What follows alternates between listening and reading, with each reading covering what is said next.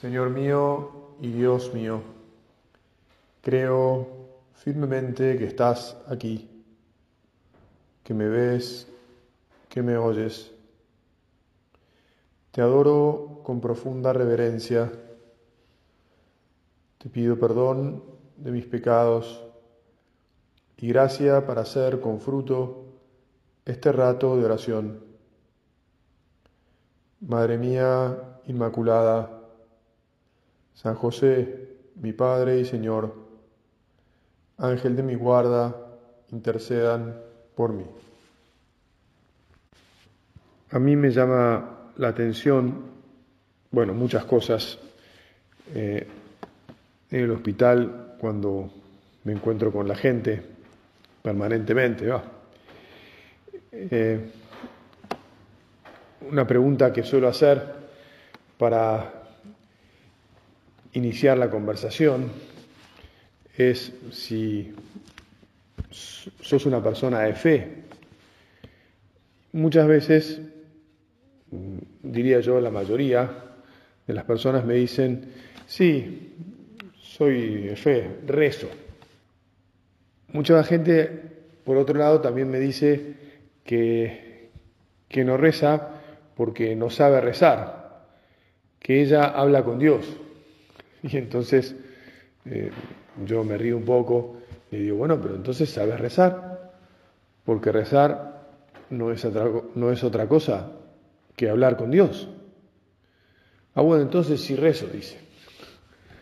Pero es verdad, hay personas que rezan porque hablan con Dios, algunas bastante, ¿eh? porque uno dice, bueno, la verdad es que esta persona aún en lo elemental de su, de su relación con Dios, eh, es una relación fuerte, tal vez no muy armada desde el punto de vista teológico, digamos así, pero sí que confía. Es que muchas personas no han recibido eh, una estructura para su, para su fe, pero naturalmente han sabido encontrar un espacio interior en el que se encuentran con Dios. Nosotros, Jesús, te agradecemos que sí nos has acercado a vos, has hecho que te conozcamos más, nos has abierto tu revelación, es decir, te nos has revelado no solo como te revelaste a todo el mundo o como está en las Sagradas Escrituras, sino que te metiste en nuestra vida, en nuestro corazón. Y entonces, de alguna manera, nuestra relación con vos, nuestra oración, podríamos decir que tiene como un, sustrato o una base armada lo que me gustaría es que de verdad fuera también real, densa, como la de estas personas que te digo que, que descubro que cuando me dicen que hablan con Dios, realmente hablan con Dios. Porque hay otros que me dicen que hablan con Dios y después uno se da cuenta que hablan con Dios una vez cada dos años o cada tres. Es un hablar con Dios un poco esporádico. Pero eso no importa. Lo que importa es justamente o lo que me llama la atención y lo que te quiero ayudar a reflexionar es, sí, hay personas que hablan con Dios de verdad.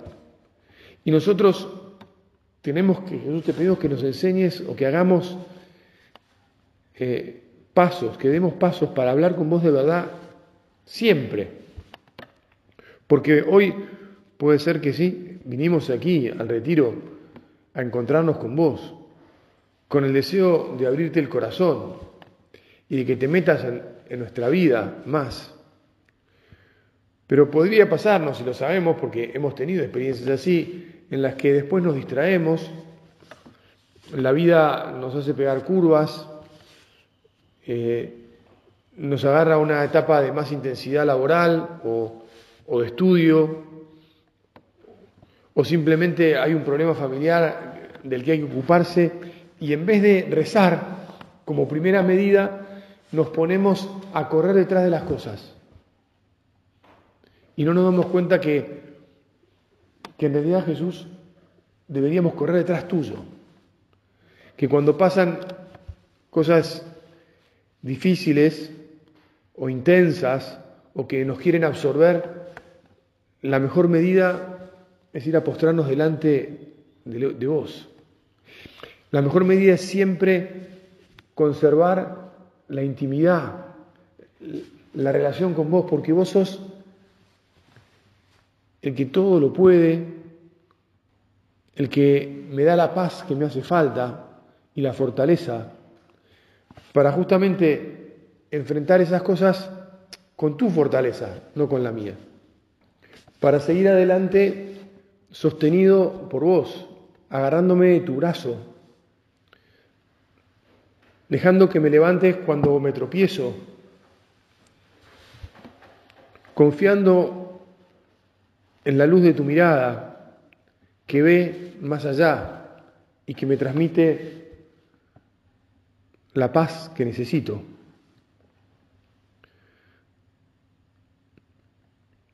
Es decir, eso que es rezar es una acción tan esencial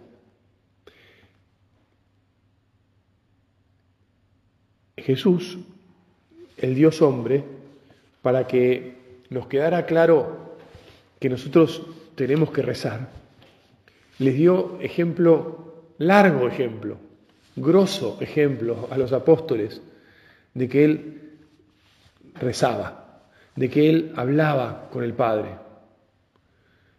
Y tanto de madrugada como, como a la noche, como al atardecer, los dejaba a los apóstoles y se alejaba de las multitudes para hablar con el Padre y ellos lo veían y se, asombraban. ¿Te acordás de esto, verdad? Mirá que uno podría, bueno, podemos decir, bueno, pero es que Jesús era Dios mismo, ya estaba con el Padre siempre. Bueno, pero es que también en cuanto hombre lo necesitaba. Y también quería darnos el ejemplo para que se nos grabara en la cabeza, en la retina, en el corazón, en todos lados, que solo estando unidos con nuestro Dios podemos vivir bien, podemos vivir en paz, podemos vivir felices, podemos servir a los demás. ¿Te acordás de la alegoría de la vid, ¿no? Si el sarmiento no está unido a la vid, no puede dar fruto. Si no rezamos, si no nos encontramos con el Señor a solas, donde en el silencio Él nos puede, como ahora, en estos días, en este día, estos días de retiro, nos puede inspirar. En la oración Dios nos inspira. En la oración, como cuando Pedro le preguntó a Jesús, enséñanos a orar, y Jesús empezó diciendo, cuando oréis, decir, Padre nuestro. En la oración es donde en primer lugar le decimos a Dios, Padre. No todas las personas, lamentablemente, en este mundo tienen una buena experiencia de lo que es un Padre. Pero nosotros por lo menos tenemos la idea de lo que es un buen padre, porque, porque aún teniendo un ejemplo flojo, porque como hay gente que lo tiene, todos imaginamos el padre que nos gustaría tener. Y Dios es nuestro Padre, el más maravilloso, porque como hemos hablado hace un rato también, como es Dios, como por lo tanto no puede haber nada menos bueno en él. Por eso es que también padre es la primera palabra, papá, incluso no padre, eh, sino papá. ¿Te acordás que San Pablo nos dice, ¿no? Que llamamos a Dios Abba. Abba quiere decir papá, o, incluso papito, o, o papi, o como, bueno, como cada uno más familiarmente llame o pueda llamar a su Padre. Qué bueno es, te damos gracias Jesús, porque nos enseñaste y nosotros, la verdad que yo pienso que los que estamos aquí tenemos que dar muchas gracias, porque mal que mal, cada uno sabrá en qué medida, pero somos capaces y, nos dirigimos a nuestro Dios como, como papá. Y tenemos esta confianza. Aprovechemos este momento para decirle, quiero que esta confianza se arraigue tan fuerte que nunca se pueda mover y que crezca cada día más en mi corazón. Porque solo en la, en la medida en que esto está ahí inamovible, somos inamovibles. Y cuando vos sientas en tu vida que hay eh, algún remesón, ¿viste? Algún así yungu yungu que, se mueve, es porque se ha movido esta convicción. Pensando en cosas que te podía contar en este retiro, se me vino a la cabeza los retiros que yo hice cuando tenía, a partir de los 13 años, este, que al principio más que retiro eran una juntada con, otros que no, y algunos un poco más grandes que nos, nos trataban de calmar porque éramos este, unas bestias que poco era el silencio o el recogimiento que teníamos, pero bueno, estábamos haciendo un retiro en teoría. Y... Pero bueno, desde los 13 hasta los 18 los retiros siempre me los predicó el mismo sacerdote, un sacerdote uruguayo, que ahora vive en España hace muchos años. Y te puedo asegurar que le ponía tanta pasión a la hora de hablarnos de, de la filiación divina, o sea, de que Dios es nuestro Padre, que me, lo, me lo grabó, gracias Jesús porque permitiste eso, a mí me dejó impreso en el alma el saber que Dios es mi Padre y que puedo decir Padre nuestro. La primera, Padre mío, papá. La primera verdad de mi oración es esta y de nuestra oración, porque somos todos hijos. Papá.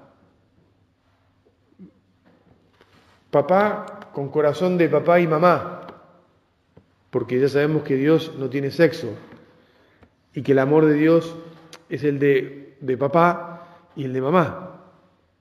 Por eso también es que Él, Jesús mismo, nos ha dado a su madre como madre nuestra. Y por eso es que también en la iglesia se nos enseña a refugiarnos en los brazos de la Virgen. El amor maternal de la Virgen es el amor maternal de Dios, ¿verdad? cuando a veces necesitamos, si querés, de, la ternura, del cariño de mamá, y bueno, pues es Dios mismo que nos dejó a su madre y que nos ama como padre y como madre, nos ama de un modo inconmovible y por eso es que rezamos, por eso es que hablamos con Él, por eso es que confiamos en Él una y otra vez. En el catecismo de la Iglesia, al hablar de la oración, habla primero, o sea, dice eh, las expresiones de la oración. Y entonces primero habla de la oración vocal, después habla de la meditación y después habla de la oración contemplativa. Va explicando las diferencias que hay entre uno, una y otra expresión de la oración de eso que decíamos es rezar.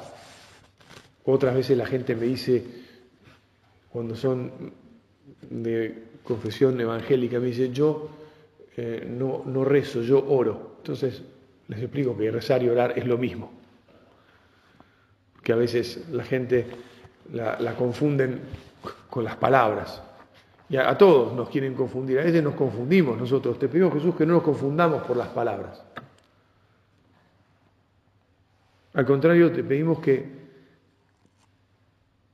que las palabras nos lleven a vos, que podamos abrirte el corazón con palabras y que también aprendamos que a veces la oración no consta de palabras o no se expresa en palabras. De hecho, aquí habla de los gestos. Cuando habla de la oración vocal, habla de los gestos. Dice, esta necesidad de asociar los sentidos a la oración, los sentidos, responde a la exigencia de la naturaleza humana. Somos cuerpo y espíritu. Experimentamos la necesidad de traducir exteriormente nuestros sentimientos, es decir, con la postura, poniéndonos de rodillas, abriendo los brazos. Me llegó hace poquito una filmación de un niñito que dice ahí que es de Ucrania, este, y de hecho se hace la señal de la cruz al revés, como hacen los ortodoxos, delante de un crucifijo muy grande en la puerta de una iglesia, eh, y, abre los brazos en chiquito, así, chiquito, chiquito, y, hace una, una oración medio cantada, medio cantada, medio rezada. Acompañamos muchas veces nuestra oración con, con nuestro cuerpo. Es bueno rezar de rodillas, es bueno rezar sentado, es bueno rezar parado. Cada uno en cada momento reza como, como necesita rezar, ¿verdad? A veces uno no puede más que rezar acostado. Y a veces rezamos con palabras, como decíamos recién, y otras veces rezamos estando, porque no nos vienen las palabras, pero queremos estar junto al Señor. En la oración del huerto, además de las palabras que recoge el Evangelio que dijo Jesús, también nos dice que transpiró gotas de sangre, o sea, rezó, rezó con todo el cuerpo, rezó con, con la vida misma, transpirando hasta sangre, ¿no? ¿Verdad la intensidad de esa oración? Probablemente uno diga así, no ha habido oración más intensa que la de Jesús en el huerto. Todo su cuerpo unido, queriendo seguir a Dios. No se haga mi voluntad, sino la tuya. Y a veces, justamente, te pedimos, Jesús, que nos ayudes a ir a vos cuando nos cuesta ir, cuando no queremos o cuando, por esas razones que, que también hablábamos hace un rato, por los malos ejemplos de alguien o por los dolores que nos trae la vida, esos dolores que no podemos explicar por qué no suceden, pero que suceden porque la vida es así. Y entonces necesitamos un culpable y como el culpable más fácil de encontrar siempre es Dios, le echamos la culpa a Él. Perdón, Jesús, perdón, perdón, perdón, millones de veces perdón. Bueno, y ahí de repente igual, gracias porque conseguimos, conseguimos agarrar un crucifijo o, recogernos para, para decir, no, efectivamente, yo te estoy, te estoy culpando, pero no tienes nada que ver. Por favor, abrazame, consolame. Es que necesito consuelo. Porque tengo una bronca o tengo un dolor que me domina, que, que me lleva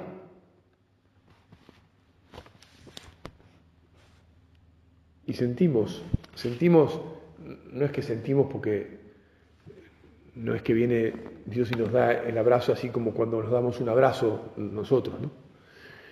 Pero sentimos como el Señor en el fondo del alma nos dice, tranquilo, si yo nunca te dejé, ni te voy a dejar. ¿Ves que es en la oración, la oración es expresión, tanto cuando, por eso es bueno pedirle y le pedimos que siempre recemos lo más conscientemente posible. Por favor, Jesús, que no hagamos oración que sea golpeteo de latas, como decía Santa Teresa de Jesús y San José María recoge en camino, ¿no?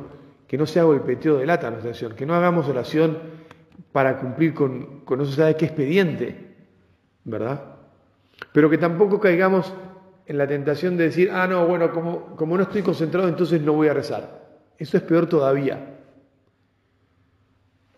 En todo caso, tenemos que humillarnos y decirnos, perdón Jesús, que estuve rezando y en realidad no estuve, no puse, no puse nada, puse solo ruido. Por lo menos al final de ese rato, de ese tiempo en el que íbamos, que en teoría estábamos rezando, le pedimos perdón. Hay una oración máxima, para mí es que increíble, que hizo una señora mayor, prima de, perdón, prima no, amiga de una prima de mi abuelo, que había quedado sola y que yo iba a ver con frecuencia, entonces ahí conocí a su amiga. Y una vuelta este, me recibió, ya estaba muy mayor, casi no podía caminar, rezaba varios rosarios por día, tres o cuatro. Y entonces un día que ese día que llegué, me dijo, este, mirá lo que me pasó recién, me quedé dormida rezando, no sé si me dijo era el, el, segundo rosario o el tercero del día, me quedé dormida. ¿Y sabes qué hice? Me dijo. Y yo dije, esta mujer es un genio total. Va, esta mujer entiende muy bien lo que significa rezar.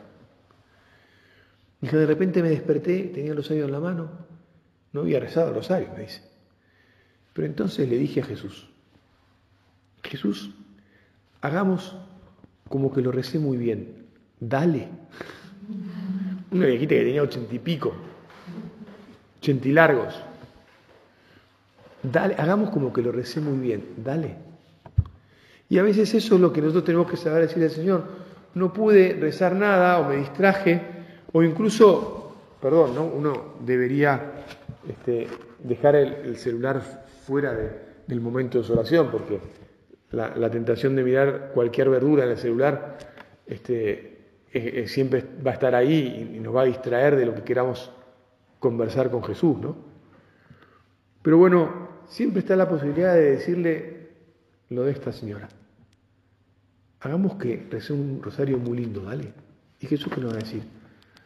Y bueno, dale. Sí, total. Me encanta. Si vos querés, lo hacemos. Fenómeno.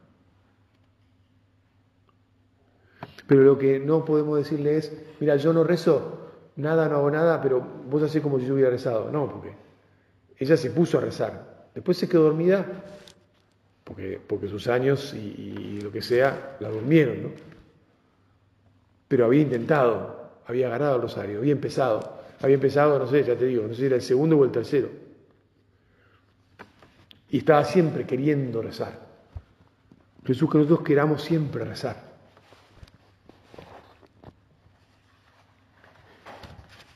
Después está el deseo de meditar, de considerar las cosas de Dios, de leer la palabra de Dios, de leer las cosas que nos han dicho los santos, las vidas de los santos, los buenos ejemplos que nos inspiran y que al poner nuestro esfuerzo en entender esas cosas y en grabarlas en la memoria y en considerarlas en el corazón, entonces se mete el Espíritu Santo, porque la oración es don del Espíritu Santo.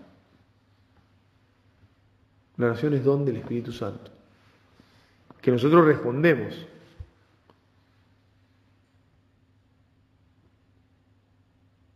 Y otras veces la oración es oración de contemplación.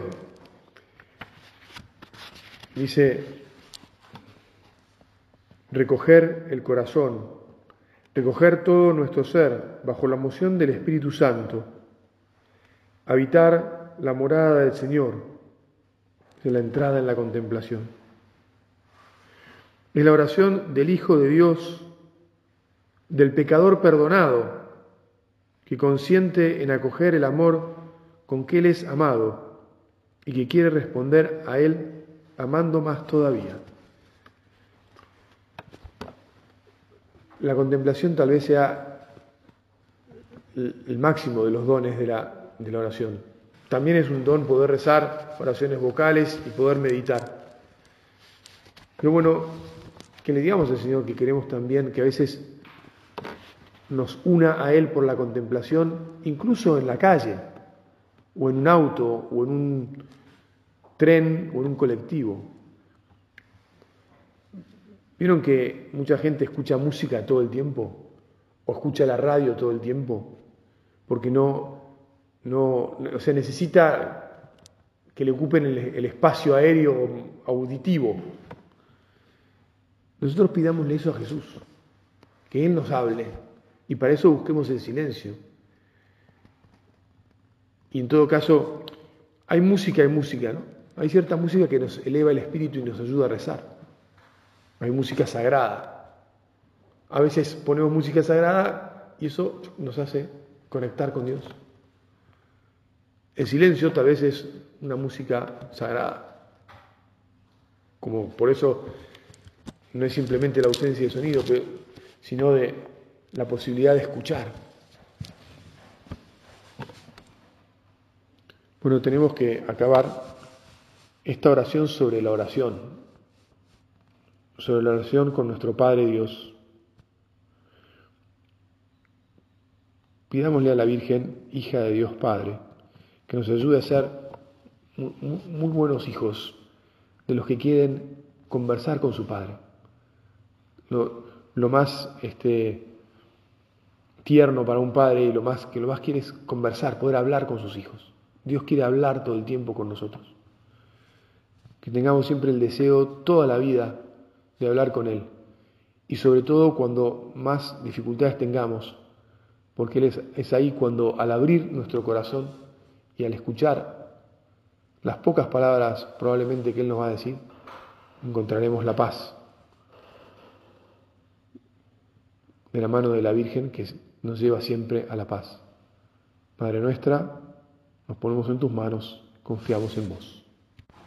Te doy gracias, Dios mío, por los buenos propósitos, afectos e inspiraciones que me has comunicado en esta meditación. Te pido ayuda para ponerlos por obra. Madre mía Inmaculada, San José mi Padre y Señor, Ángel de mi guarda, intercedan por mí.